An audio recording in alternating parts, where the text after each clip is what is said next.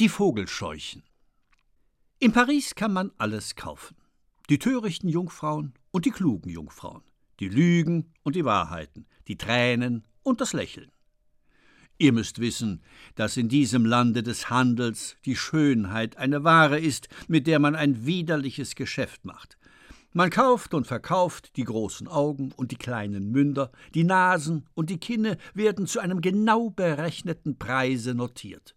So ein Grübchen, so ein Schönheitsfleckchen repräsentiert ein festes Einkommen.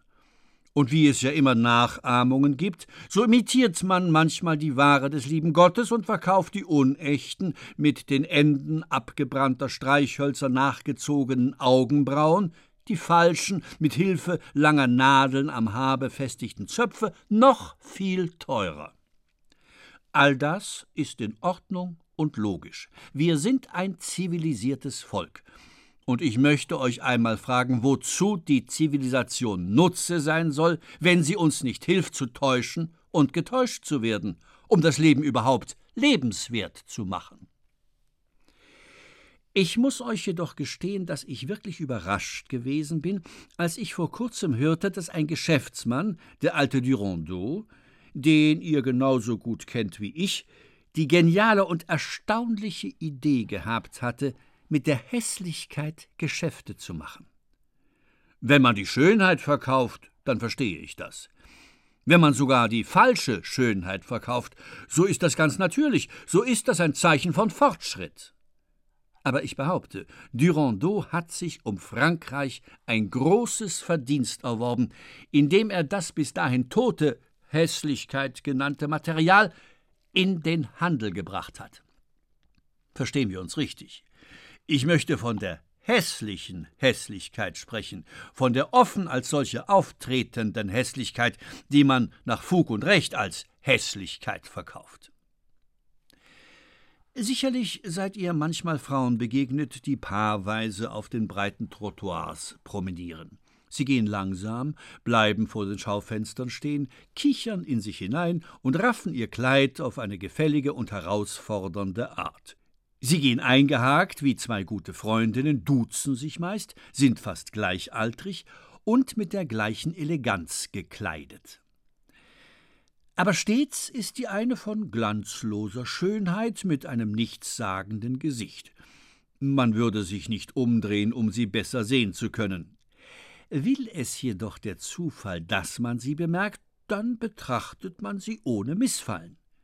Stets ist die andere, entsetzlich hässlich, von jener irritierenden Hässlichkeit, die den Blick fesselt, die den Passanten zwingt, zwischen ihr und ihrer Begleiterin Vergleiche anzustellen. Gebt doch ruhig zu, dass ihr auch schon auf den Leim gegangen seid und manchmal drauf und dran wart, den beiden Frauen zu folgen. Wärt ihr dem Scheusal allein auf dem Trottoir begegnet, so hätte euch Entsetzen gepackt.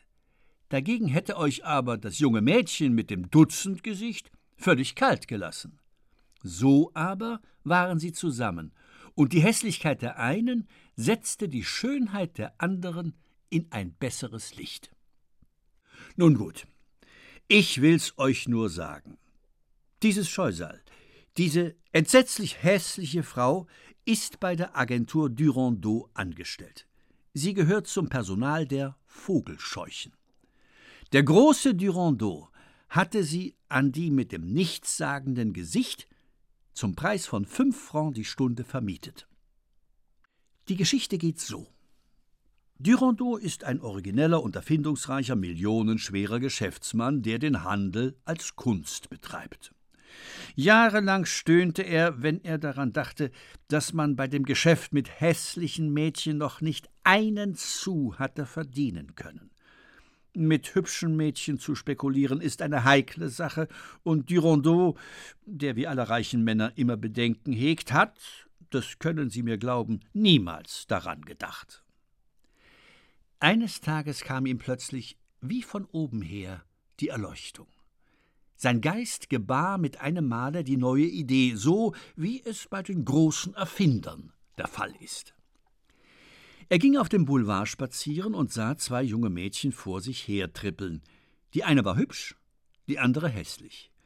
Und während er sie betrachtete, begriff er, dass die hässliche als eine Art von Folie diente, um die Reize der Schönen zur Geltung zu bringen. Ebenso wie Bänder, Puder, Zöpfe Käuferinnen fanden, war es richtig und logisch, so sagte er sich, dass die Schöne die Hässliche wie einen Schmuck kaufte, der ihr stand. Durandeau ging nach Hause, um in Ruhe nachzudenken. Das Geschäft, das er sich durch den Kopf gehen ließ, musste mit größtem Takt in Angriff genommen werden.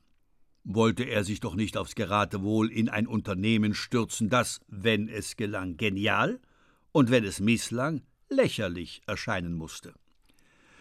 So brachte er die Nacht mit Berechnungen, mit der Lektüre der Philosophen zu, die sich am treffendsten über die Torheit der Männer und die Eitelkeit der Frauen geäußert haben. Am nächsten Tage war schon beim Morgengrauen sein Entschluss gefasst. Die Arithmetik hatte ihm recht gegeben, die Philosophen hatten ihm so viel Böses von den Menschen berichtet, dass er bereits auf eine zahlreiche Kundschaft rechnete. Ich wünschte mir mehr Erfindungskraft, dann würde ich das Heldengedicht über die Gründung der Agentur Durandeau schreiben. Es würde ein burleskes und zugleich trauriges Epos werden, voll Tränen und schallendem Gelächter. Durandeau hatte bei der Zusammenstellung seines Warenlagers mehr Mühe, als er dachte.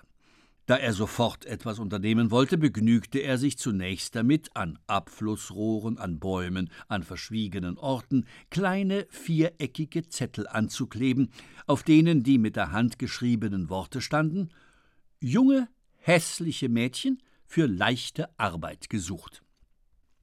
Er wartete acht Tage, ohne dass sich auch nur ein hässliches Mädchen vorgestellt hätte. Dagegen kamen fünf oder sechs Hübsche, die schluchzend um Beschäftigung baten. Ihnen bliebe nur die Wahl zwischen Hunger und Laster, aber sie dächten noch immer daran, sich durch Arbeit zu retten. Durandeau befand sich in großer Verlegenheit und wiederholte ihnen unablässig, sie seien doch hübsch und kämen daher für ihn nicht in Frage. Sie dagegen behaupteten steif und fest, sie seien hässlich, und es wäre die pure Schmeichelei und Bosheit von ihm zu behaupten, sie seien hübsch. Da sie jetzt für ihre nicht vorhandene Hässlichkeit keinen Absatz fanden, mussten sie wohl oder übel ihre vorhandene Schönheit verkaufen. Angesichts dieses Resultates sah Durandeau ein, dass es nur hübsche Mädchen gab, die den Mut hatten, eine eingebildete Hässlichkeit einzugestehen. Was die Hässlichen betraf, so würden diese niemals von sich aus die übermäßige Größe ihres Mundes oder die abnorme Kleinheit ihrer Augen zugeben. Macht getrost durch Maueranschläge bekannt, dass ihr jeder Fratze, die sich vorstellt, zehn Franc geben wollt, und ihr werdet durchaus nicht ärmer werden. Durandeau verzichtete daher auf Maueranschläge. Er engagierte ein halbes Dutzend Makler und ließ sie auf die Stadt los, um Scheusale aufzuspüren. Es kam zu einem allgemeinen Aufgebot Pariser Hässlichkeiten. Die Makler waren Männer von Takt und Geschmack und hatten eine höchst beschwerliche Arbeit übernommen. Sie gingen je nach Charakter und Stellung des betreffenden Mädchens forsch vor, wenn es dringend Geld brauchte, mit mehr Takt dagegen, wenn sie es mit irgendeiner zu tun hatten, die noch lange nicht so weit war, zu verhungern. Für höfliche Leute ist es gewiss hart, einer Frau sagen zu müssen, Madame, Sie sind hässlich. Ich kaufe Ihnen Ihre Hässlichkeit für so und so viel pro Tag ab. Bei dieser Jagd auf die armen Mädchen, die vor ihrem Spiegel zu weinen pflegen, gab es denkwürdige Episoden. Manchmal gerieten die Makler in Rage. Sie hatten in einer Straße eine Frau von idealer Hässlichkeit vorbeigehen sehen und beeilten sich, sie Durandeau zuzuführen, um sich den Dank des Meisters zu verdienen, Einige wandten sogar gewaltsame Mittel an. Jeden Morgen nahm Durandeau die am Vortage angeworbene Ware in Empfang und besichtigte sie. Er saß in seinem gelben Schlafrock mit seiner schwarzen Satinkappe behaglich in einem Sessel und ließ die Bewerberinnen, deren jede von ihrem Makler begleitet war, an sich vorüberziehen. Er lehnte sich zurück, blinzelte mit den Augen und setzte, je nachdem, eine ablehnende oder befriedigte Kennermiene auf, nahm langsam eine Prise und sammelte sich. Dann ließ er, um seine Ware besser abzuschätzen, sie bald diese, bald jene Wendung vollführen und prüfte sie so von allen Seiten. Manchmal stand er sogar auf, strich über ihr Haar und betrachtete genau ihr Gesicht, so wie ein Schneider einen Kleiderstoff befühlt oder wie sich ein Kolonialwarenhändler über die Qualität einer Kerze oder des Pfeffers Gewissheit verschafft. War aber die Hässlichkeit ganz offensichtlich, das Gesicht stumpfsinnig und dumm, dann rieb sich Durando die Hände, beglückwünschte den Makler und würde selbst dieses Scheusal umarmt haben. Origineller Hässlichkeit gegenüber war er jedoch misstrauisch. Strahlten die Augen und spielte ein herausforderndes Lächeln um die Lippen des Mädchens, runzelte er die Stirn und sagte sich im stillen eine solche hässliche Frau sei zwar nicht für die Liebe, wohl aber für die Befriedigung der Sinnlichkeit geschaffen. Dann behandelte er den Makler etwas kühl und sagte zu der Betreffenden, sie solle nur später wieder vorsprechen, wenn sie alt geworden sei. Es ist auch nicht so leicht, wie man glaubt, sich in der Hässlichkeit auszukennen und eine Kollektion von wirklich hässlichen Frauen zusammenzustellen, die den Hübschen nicht schaden können.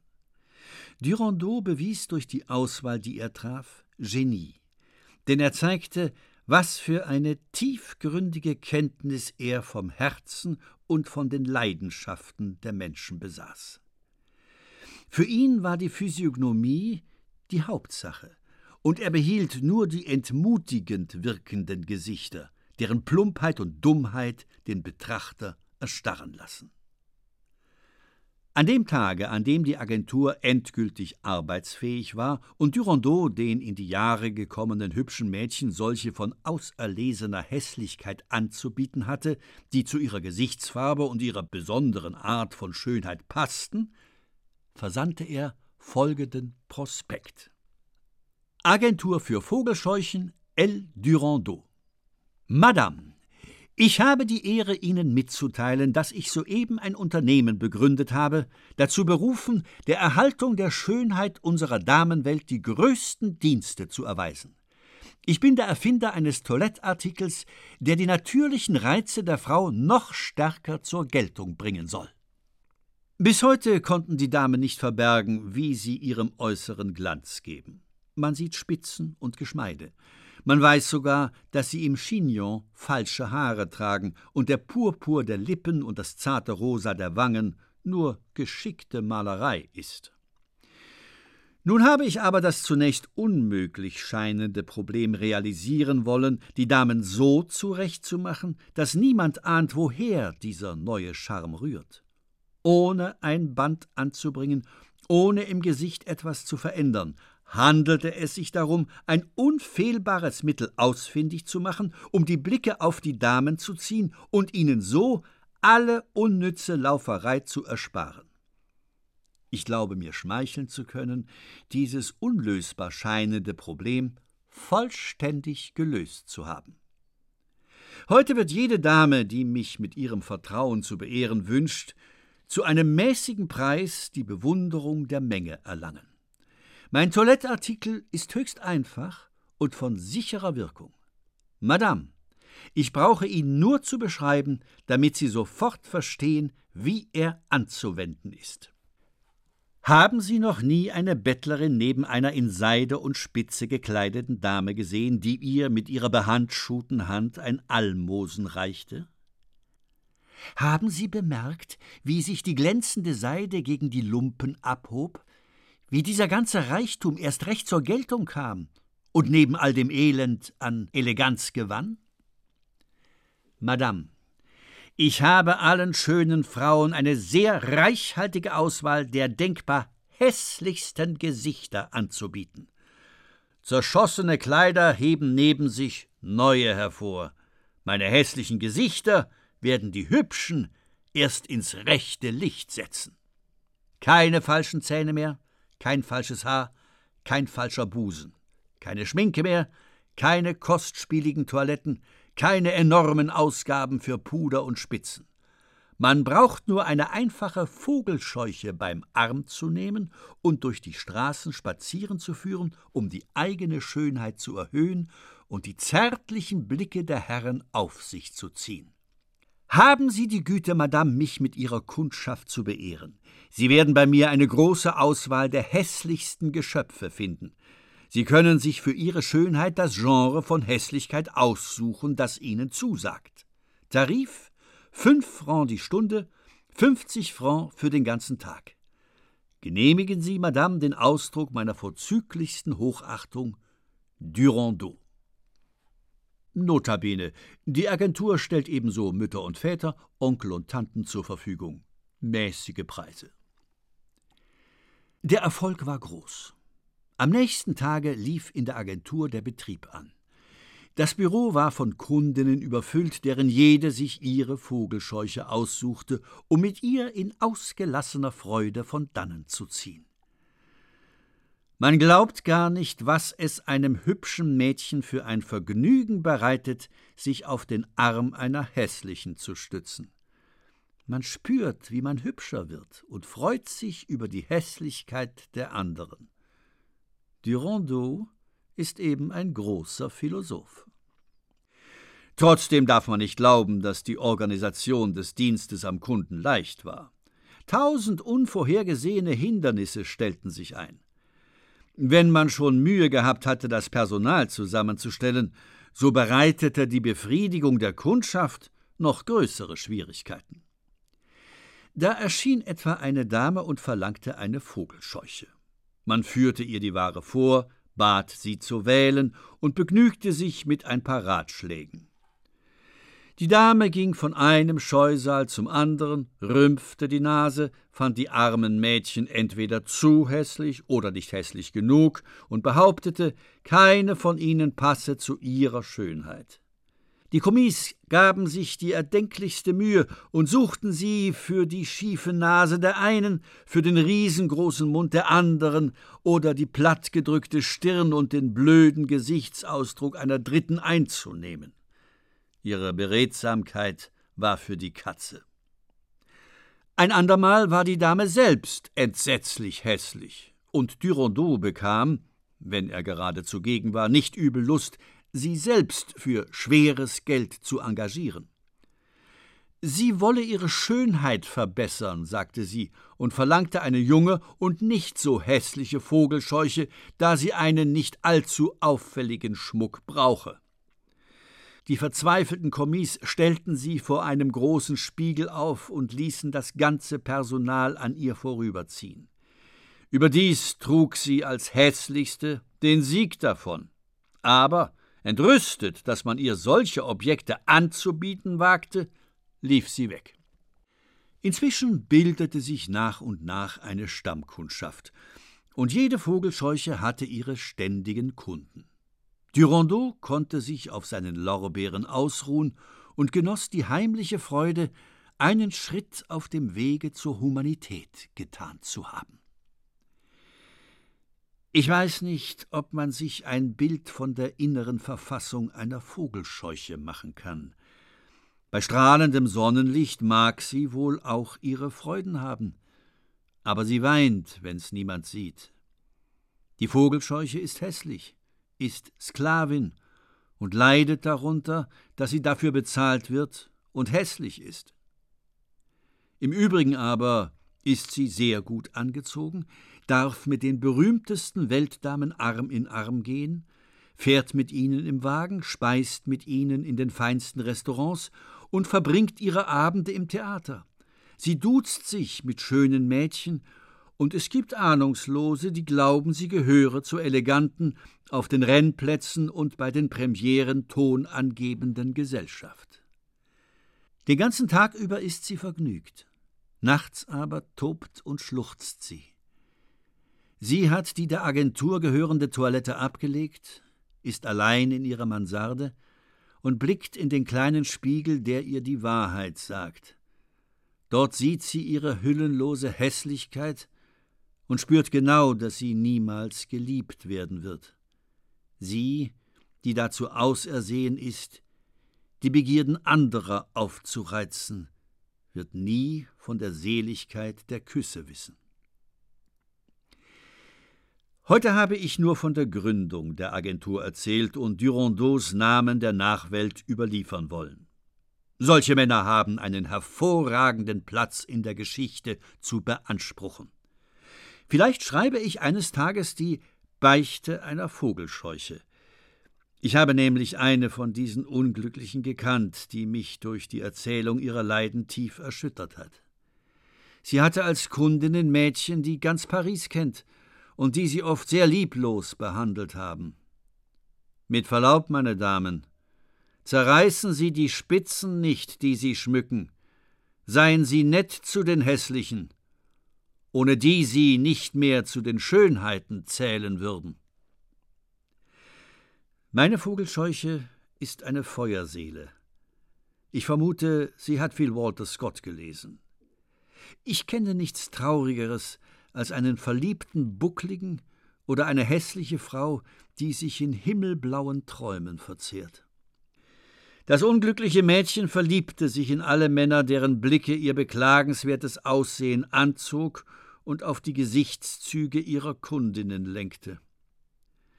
Stellen Sie sich jene Spiegel vor, die die Lerchen an sich locken und sie dabei dem Blei des Jägers ausliefern.